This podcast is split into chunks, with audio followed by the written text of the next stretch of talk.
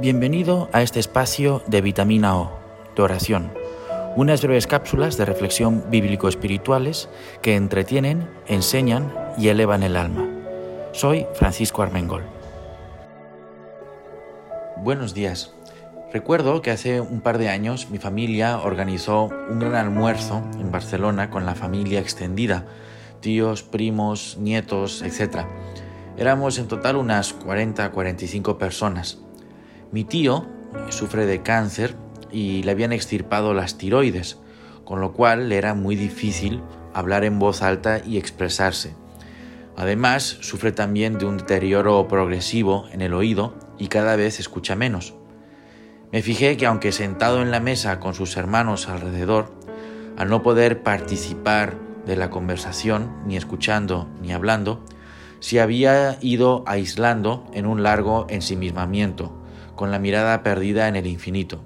Se sentía solo en medio de ese banquete familiar. Ser sordo y mudo hace que te sientas solo, porque se te dificulta relacionarte con los demás y que los demás se relacionen contigo. Poco a poco te vas sintiendo más apartado, más aislado, más solo y más triste.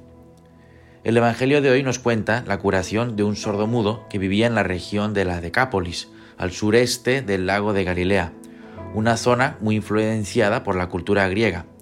Hasta allí había llegado la fama de Jesús, gracias quizá a su predicación y los milagros realizados en Cafarnaún, un cruce de caminos comercial en el siglo I. Jesús rescata a este hombre de la soledad, de la tristeza, del aislamiento, le vuelve a dar la posibilidad de relacionarse con los demás. Recorriendo este pasaje quisiera compartirte algunas ideas. Primero, nos dice el Evangelio que unas personas le presentaron a Jesús un sordo mudo y le pidieron que le impusiera las manos. La iniciativa de ir a Jesús no venía del sordo mudo. De hecho, él nunca había oído hablar de Jesús, de hecho era sordo, y quizás no le había, surgido el interés de conocerlo, sino que otros fueron los que lo llevaron a él. Estas personas hicieron algo muy hermoso. Llevaron ante Jesús una realidad ante la cual ellos se sentían impotentes e incapaces de cambiar. Llevaron ante Jesús una persona a la que amaban, pero a la que no habían podido ayudar. No nos dice cuántos kilómetros recorrieron esas personas ni cómo convencieron al sordomudo para que los acompañara. Nada sabemos de la vida de este sordomudo ni de quiénes se lo llevaron a Jesús. Sin embargo, podemos aprender algo relevante. Yo puedo llevar frente a Jesús en la oración situaciones o personas frente a los cuales me siento frente a las cuales me siento impotente, incapaz, frustrado, para que Jesús actúe y él haga lo que yo no alcanzo a hacer. Pero para eso, para poner intenciones frente a Jesús, se requiere fe pues no pocas veces podemos pensar que esto de ponernos a rezar y pedir a Jesús por una intención es algo inútil como hablar con una pared. O puede ser que sí tengas fe y sí hayas pedido a Jesús muchas veces por otras personas. Felicidades, grande es tu fe. Incluso puede ser que muchas personas hayan pedido también por cada uno de nosotros y seamos, en este caso, el sordomudo beneficiado por la acción de Jesús. En segundo lugar, vemos que Jesús se lleva parte a este sordo mudo en lugar de curarlo en frente de todos. ¿Por qué habrá hecho Jesús esto? Sinceramente, no lo sé. Y creo que nadie lo sabe. Jesús hacía los milagros como quería y cuando quería. Al hombre de la mano paralizada lo pone en medio de la sinagoga y lo cura a la vista de todos, para que todos lo vean. A este, en cambio, se lo lleva aparte, que nadie lo vea. Creo que hacer el bien es como una sinfonía, tiene muchas notas, o es una policromía, tiene muchas tonalidades. No existe una sola manera de hacer el bien. A veces hay que hacerlo abiertamente, comunicarlo, como en el caso del hombre con la mano paralizada, que la gente lo sepa, y otras veces no, otras veces se queda en el secreto de unos pocos, como la curación de este sordomudo. También Jesús cambia el modo de curar, en otras ocasiones Jesús pareciera que no se involucra mucho personalmente con el, beneficiado, como con la hija de la sirofenicia, a quien Jesús cura desde la distancia. A otros les dice que se vayan a bañar y durante el camino los cura. Con este sordomudo, Jesús se involucra en primerísima persona, le toca con su propia saliva, etc. Jesús amaba a todos por igual, pero no con todos interactuaba de la misma manera. Sabía qué necesitaba cada uno, como aquellos padres con varios hijos que, aunque aman a todos por igual, a cada uno le tratan según necesita. Una tercera reflexión. El sufrimiento y la enfermedad son algo misterioso. Jesús no la quiere.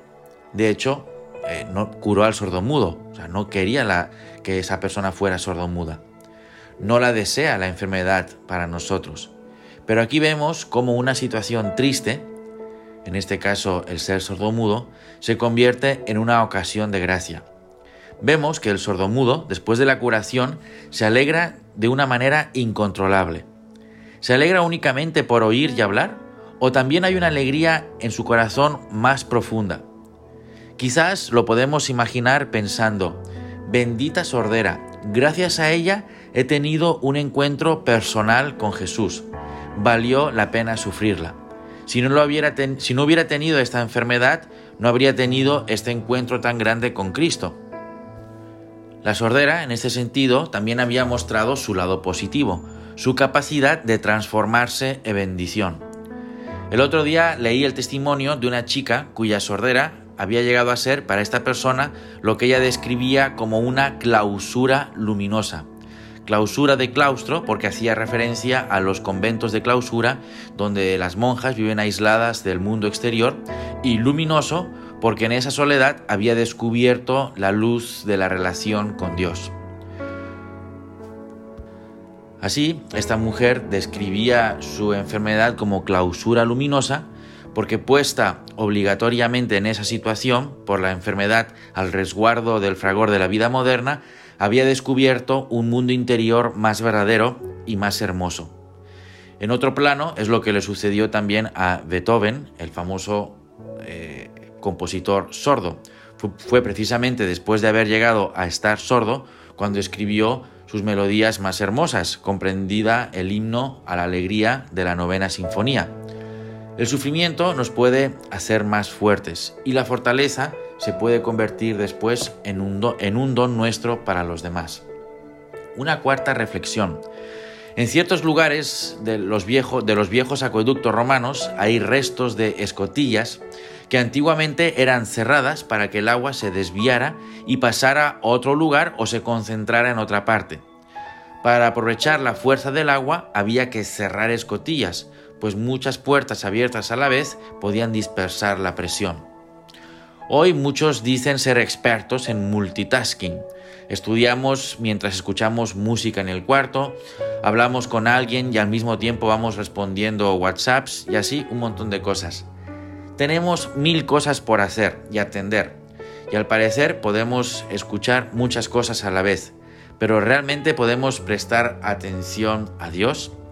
Creo que cerrar por algunos momentos las escotillas exteriores de muchas cosas nos puede disponer mejor para escuchar a Dios. De hecho, parece que la vida consiste en un ejercicio de saber qué escuchar y qué no escuchar, como Ulises de regreso a Ítaca en el mar de las sirenas. En ciertos lugares o circunstancias debemos taponarnos los oídos y hacernos sordos, y en otros lugares debemos abrirlos de par en par.